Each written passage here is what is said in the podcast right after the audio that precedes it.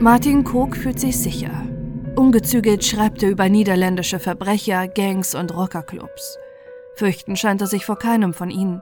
Schließlich war er selbst lange Teil dieses Untergrunds. Doch die Wahrheit ist in diesem Milieu gefährlich.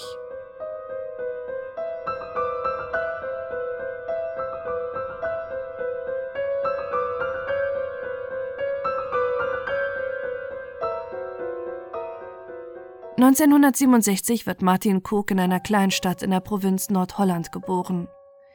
Als Teenager beginnt er zusammen mit seinem Vater und seinem Bruder Fisch auf den lokalen Märkten zu verkaufen. Doch das ist nicht das, was er sich von seinem Leben erhofft. Er findet die Arbeit erniedrigend, da er traditionelle Tracht auf den Märkten tragen muss. Er beginnt sich in Bars herumzutreiben, die bekannt dafür sind, dass sie ein beliebter Treff für Kriminelle und den Untergrund sind. Schon seit dem 17. Jahrhundert sind die Niederlande und die Region rund um Amsterdam eine Drehscheibe des europäischen Seehandels.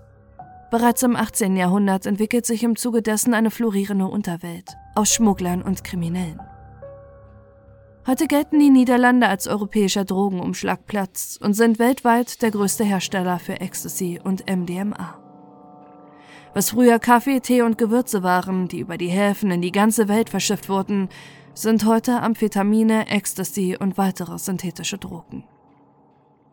Auch Martin Koch erkennt schnell, dass er viel mehr Geld mit Kokain als mit Fischen machen kann und taucht damit immer mehr in die Unterwelt ein.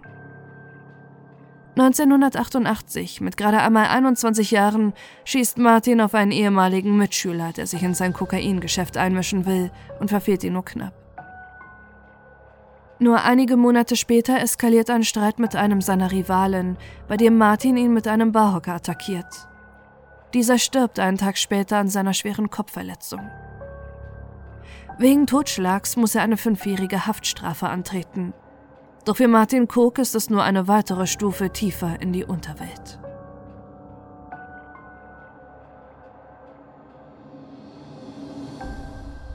Im Gefängnis lernt er Kur von Haut und Willem Holleder kennen. Letzterer ist bereits in den 80er Jahren als König der Unterwelt bekannt und hat seitdem seinen Ruf nur gestärkt. Heute gilt er als berühmtester Gangster und größter krimineller Drahtzieher in Amsterdam. 1983 gelingt Willem Holleder mit seinem Komplizen Cor van Hout einer der größten Coups in der niederländischen Kriminalgeschichte. Sie entführen den berühmten Bierbrauer Alfred Heineken und dessen Chauffeur. Sie fordern umgerechnet 16 Millionen Euro Lösegeld, was die Familie entgegen des Rats der Polizei zahlt. Kor von Haut kann kurze Zeit nach der Geiselnahme verhaftet werden. Willem Hohleder schafft die Flucht nach Frankreich, wo er schließlich auch gefasst wird. Vom Großteil seines Lösegeldsanteils fehlt bis heute allerdings jede Spur. 1992 wird Willem aus dem Gefängnis entlassen und taucht tief in die Welt aus Drogen, Prostitution und Erpressung ein, in der er schnell einer der gefürchtesten Drahtzieher wird. Zwischen 2003 und 2006 kommt es zu einer Reihe an Morden in der Amsterdamer Unterwelt. Alle Ermordeten hatten enge Verbindung zu Willem Hohleder. Darunter ist auch Willem Enstra, Immobilienunternehmer und Banker der Unterwelt, der die Geldwäsche der Untergrundgrößen regelt und bereits mehrfach von Willem Hohleder erpresst wurde. Da man Hohleder nur die Erpressung nachweisen kann, wird er deshalb 2007 erneut zu neun Jahren Haft verurteilt. Doch auch sein ehemaliger Komplize Korvan Haut wird 2003 auf offener Straße erschossen. Die beiden Männer hatten auch nach der Entführung viel Kontakt denn Chor hat Willems Schwester Sonja geheiratet. Doch dass er zur Familie gehört, scheint den Untergrundboss nicht zu interessieren. 2006 kommt heraus, dass Hoheleder den Mord an seinem eigenen Schwager und Komplizen in Auftrag gegeben hat und dabei vor nichts zurückschreckt. Seine jüngste Schwester Astrid ist zu dieser Zeit seine engste Vertraute. Sie ist als einzige aus der Spirale von Gewalt und Missbrauch, die sie seit ihrer Kindheit kennt, entkommen und arbeitet als Rechtsanwältin. Da ihr Bruder Willem rund um die Uhr überwacht wird, können sie sich nur heimlich treffen. Da die Polizei sogar Lippenleser engagiert hat, um ihre Treffen zu überwachen, sprechen sie in Codewörtern. Astrid kennt alle kriminellen Machenschaften und Auftragsmorde ihres Bruders. und dieser weiß, dass sie nie gegen ihn aussagen wird, da die Angst vor ihrem eigenen Bruder zu groß ist. Doch mit dem Mord an Chor von Haut geht Willem zu weit. Um seinen Aufenthaltsort herauszufinden, bedroht er die gemeinsame Schwester Sonja. Als sie ihm nicht verraten will, wo ihr Mann ist, sagt er ihr, dass sie eine Münze werfen könne, welches ihrer Kinder zuerst sterben soll. Als sie sich immer noch weigert, ihren Mann an ihren Bruder zu verraten, hält er eine Pistole an den Kopf von Sonjas siebenjährigen Sohn. Entweder er stirbt oder ihr Mann. Astrid Hohleder rächt es daraufhin. Sie bricht mit dem Gedanken, dass sie zu ihrer Familie halten muss, packt bei der Staatsanwaltschaft aus und schreibt ein Buch über die Machenschaften ihres Bruders, um den Druck auf die Strafverfolgungsbehörden zu erhöhen, die sich lange machtlos gegen den Unterweltkönig präsentiert haben. In einem langjährigen und spektakulären Gerichtsprozess wird Willem Hohleder 2009 wegen mehrfachen Mordes zu lebenslanger Freiheitsstrafe verurteilt. Doch auch seine Schwester Astrid ist für immer gestraft. Niemand darf wissen, wie sie aussieht und wo sie wohnt. Ihr Zuhause verlässt sie nur in aufwendigen Verkleidungen, denn niemand darf sie erkennen, da sie jederzeit die tödliche Rache ihres eigenen Bruders fürchten muss.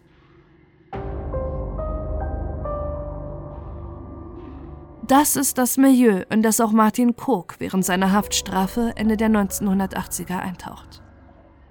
Doch er fürchtet sich nicht vor dem Unterweltboss, sondern freundet sich mit Willem Hohleder und Haut an. Als Martin wieder freigelassen wird, gerät er nur noch tiefer in die organisierte Kriminalität. Immer wieder kommt er wegen Erpressung ins Visier der Polizei, steigt ins illegale Zuhältergeschäft ein und wird schließlich kurze Zeit nach seiner Freilassung wegen Mordes verhaftet. Seine damalige Freundin hatte während seiner ersten Haftzeit einen neuen Freund kennengelernt, einen Taxifahrer, den Martin Koch kurzerhand aus Eifersucht erschießt. Erneut wird er zu 17 Jahren Haft verurteilt. Doch während seiner kurzen Freiheit hat er sich ein Geschäftsmodell aufgebaut, mit dem er großes Ansehen im Gefängnis bekommt. Ein Knastbordell. Da die Lebensgefährtinnen der Gefangenen zu längeren und nicht überwachten Besuchen ins Gefängnis dürfen, heuert Martin aus dem Gefängnis heraus zahlreiche Frauen an, die sich als Freundinnen der Insassen ausgeben. Als sein Knastbordell auffliegt, muss er zwei Wochen in Isolationshaft. Doch das Ansehen im Gefängnis und bei den Kriminellen ist ihm sicher. Hinter Gittern lernt er sämtliche Größen der niederländischen organisierten Kriminalität kennen. Er weiß ihre Namen, kennt ihre Taten und sämtliche Verbindungen. Als Martin Koch nach seiner erneuten Haftstrafe 2015 entlassen wird, will er nicht mehr aktiver Teil der Unterwelt sein. Dafür hat er sich eine neue Idee überlegt, wie er an Macht und Einfluss kommen kann und seine Verbindung und Informationen gewinnbringend nutzen kann. Er startet einen True Crime Blog. True Crime Formate boomen in dieser Zeit auch in den Niederlanden. Es gibt zahlreiche Fernsehsendungen und Websites, die sich mit echten Kriminalität im Land beschäftigen. Doch Martin Kochs Blog ist anders. Er ist selbst Teil dieser Welt und berichtet schamlos über seine ehemaligen Verbündete und Knastfreunde. In einem Interview sagt er dazu, ich dachte, es macht sicher Spaß, über Verbrechen zu schreiben. Als ehemaliger Krimineller wusste ich ja eine Menge darüber. Es sind marokkanische Drogenbarone, Rockerbanden, Unterweltbosse und geplante Anschläge, über die Martin Koch ungefiltert berichtet. Alle nennt er dabei mit vollem Namen. Anders als die offiziellen niederländischen Medien, deren Pressekodex es vorsieht, nur mit Vornamen und dem Anfangsbuchstaben des Nachnamens zu berichten. Flinders Crime, wie er seinen Blog nennt und was übersetzt Schmetterlingskriminalität bedeutet, wird zu einem großen Erfolg. Bis zu 4 Millionen Klicks hat seine Seite im Monat. Geld verdient er, indem er Werbung auf seine Seite schaltet. So wirbt er für Anwaltskanzleien und verschlüsselte Handys. Er veröffentlicht ungeprüft die Stories, die ihm die Gangster aus dem Gefängnis erzählen und berichtet reißerisch. Sobald er eine neue Top-Story hat, informiert er die niederländischen Medien, die sich auf seine Geschichten stürzen. Respektlosigkeit ist aber sein Markenzeichen. Auf seinem Blog verhöhnt er regelrecht die Untergrundbosse. Dass das nicht lange gut gehen kann, wird spätestens klar, als Martin Koch jede mediale Möglichkeit nutzt, um seinen alten Freund Willem Hohleder zu verhöhnen, als er schließlich doch wegen zahlreicher Morde angeklagt wird. In einer Talkshow sagte er über ihn, Hohleder ist ein Weichei, der hält's im Knast nicht aus. Viele warnen Martin in dieser Zeit, dass er zu weit geht mit den Beleidigungen gegen den größten Verbrecher der Niederlande. Doch erst im Rausch der Aufmerksamkeit, die ihm nun zuteil wird.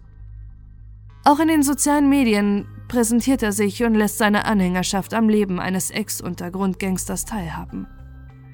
Er postet Selfies mit Holleders Anwalt, posiert im Bordell und schreibt, Euer Crime Reporter hat zu viel gebechert und ist jetzt zu Hause. Darum muss das Verbrechen erstmal warten. Je mehr er über die Verstrickung zwischen den Kartellen und Drogenringen aufdeckt, desto ungenauer wird er allerdings in seiner, laut eigener Aussage, journalistischen Arbeit. Wenn er mal nur Gerüchte hört, scheut er sich nicht davor, irgendjemanden in seinem Blog einen Mord anzudichten. Dass er sich damit viele Feinde macht, scheint ihm egal zu sein. Bereits 2015 entkommt Martin Koch seinem ersten Mordversuch. Jemand schießt vor seinem eigenen Zuhause auf den Blogger doch nur dessen Auto wird getroffen. Anfang 2016 versucht jemand mit einer Autobombe Martin Cook zu töten. Der Sprengstoff wird rechtzeitig gesehen und er entkommt abermals einem Mordversuch. Die Polizei bestätigt später, dass die Bombe eine Sprengkraft von 40 Handgranaten gehabt hätte. Doch Martin scheint das nicht zu imponieren. Während die Polizei die Bombe entschärft, gibt er Interviews, in denen er scherzt.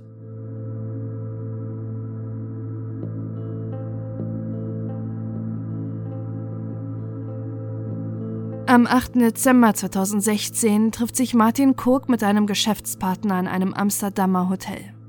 Es ist der Schotte Christopher Hughes. Dieser arbeitet für das Unternehmen MPC, das verschlüsselte Handys herstellt und deren Anzeigen auf Flinders Crime geschaltet werden. Sie versorgen Martin Cook außerdem mit Merchandise-Artikeln, mit denen er auf seinem Twitter-Profil posiert.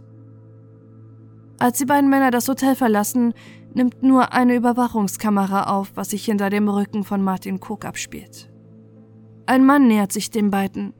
In der Hand hat er eine Pistole, die er auf den Nacken des Crime-Bloggers richtet. Doch plötzlich rennt er davon und verschwindet in den Gassen Amsterdams. Weshalb der Mann einen Rückzieher macht und Martin Cook nicht auf offener Straße erschießt, ist unklar. Hat er sich anders überlegt oder hat der Lauf der Waffe geklemmt? Martin Cook bekommt es nicht einmal mit, dass gerade jemand versucht hat, ihn auf offener Straße zu erschießen und geht mit Christopher Hughes weiter die Straße entlang. Ob Martin Cook gewusst hat, mit wem er sich an diesem Abend trifft, ist ebenfalls unklar. Denn MPC ist keine gewöhnliche Handyfirma und Christopher Hughes kein gewöhnlicher Unternehmer.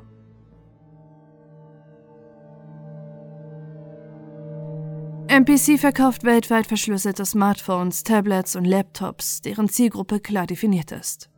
Die organisierte Kriminalität.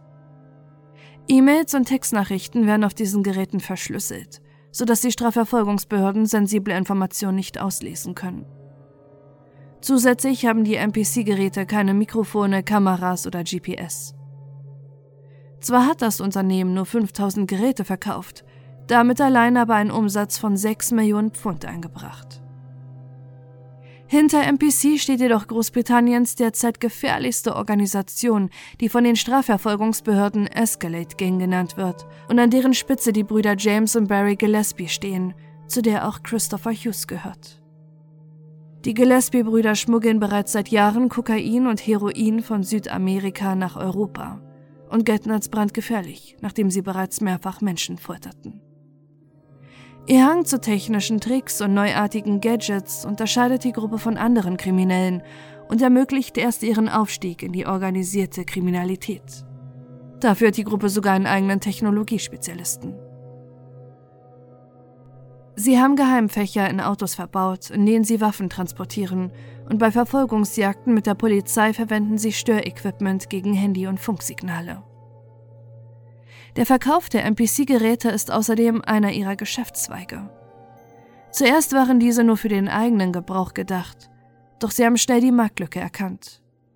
Um den Marktanteil zu vergrößern und Konkurrenz auszuschalten, greifen die Gillespie-Brüder dabei auch zu Gewalt. Martin Cook scheint das nicht zu wissen, auf welchen Geschäftspartner er sich mit MPC eingelassen hat und dass das Treffen mit Christopher Hughes eine Falle ist. Dass jemand bereits nach seinem Leben trachtet und er gerade einen Mordanschlag überlebt hat, ahnt Martin Koch am Abend des 8. Dezember 2016 nicht. Zusammen mit seinem Geschäftspartner besucht er einen Sexclub, aus dem er noch ein Bild nur in Unterhose bekleidet twittert. Um 23.20 Uhr verlässt er den Club zusammen mit Christopher Hughes und steigt in sein Auto, als ein dunkel gekleideter Mann aus dem Gebüsch springt. Eine Kapuze verdeckt auf den Überwachungsaufnahmen sein Gesicht. Er schießt durch das Seitenfenster der Fahrerseite. Martin Cook ist sofort tot. Charles Hughes scheint wenig beeindruckt vom Mord zu sein. Ohne nach dem sterbenden Martin Cook zu schauen, verlässt er den Tatort. Die Nachricht über den Tod des Crime-Bloggers ist in der niederländischen Presse keine Überraschung. Ohne die Konsequenzen zu bedenken, hat er ungeprüft sämtliche Informationen über die gefährlichsten Menschen des Landes ins Netz gestellt. Doch auch seine Beerdigung wird zur Inszenierung. Vier leicht bekleidete junge Frauen sind die Sargträgerinnen und die Anwesenden spritzen Champagner auf den weißen Sarg. Währenddessen steht die Polizei vor der schwierigen Frage, wer hinter dem Mord steht. Denn Martin Cook hatte viele Feinde. Einige vermuten, dass der berüchtigte marokkanische Verbrecherclan Seysin Twintahupa dahinter steckt, über die sich der Blogger erst kurz vor seinem Tod im Internet lustig gemacht hatte. Andere denken, dass Willem Hohleder hinter dem Auftrag steckt. Schließlich macht dieser nicht einmal vor seiner eigenen Familie halt, hat er deshalb den Mord an seinem ehemaligen Freund Cook in Auftrag gegeben. Die Ermittlungen im Fall sind mühsam. Im März 2018 berichtet schließlich die niederländische Presse, dass die Polizei Ridouan Taghi hinter dem Mordauftrag vermutet. Der Boss der marokkanischen Drogengang, die in Geldwäsche, Drogenhandel und Morde verwickelt sind. Das Vorgehen von Hiriru Antagi ist skrupellos. Er verhandelt nicht mit seinen Gegnern, sondern lässt sie töten. Erst im Sommer 2021 geriet er erneut in den Verdacht, der Drahtzieher hinter einem Mord an einem Investigativreporter zu sein. Im Dezember 2019 kann Hiriru Antagi in Dubai festgenommen werden. Seitdem ermittelt die Polizei gegen die zahlreichen Delikte, die ihm vorgeworfen werden. Unter anderem auch der Mord an Martin Cook. Doch immer noch ist unklar, inwieweit MPC und die schottische Gruppe Escalate ebenfalls involviert sind. Mehrere Jahre wurde Christopher Hughes mit internationalem Haftbefehl gesucht, da er unter dem Verdacht steht, der Lockvogel hinter dem Mord zu sein.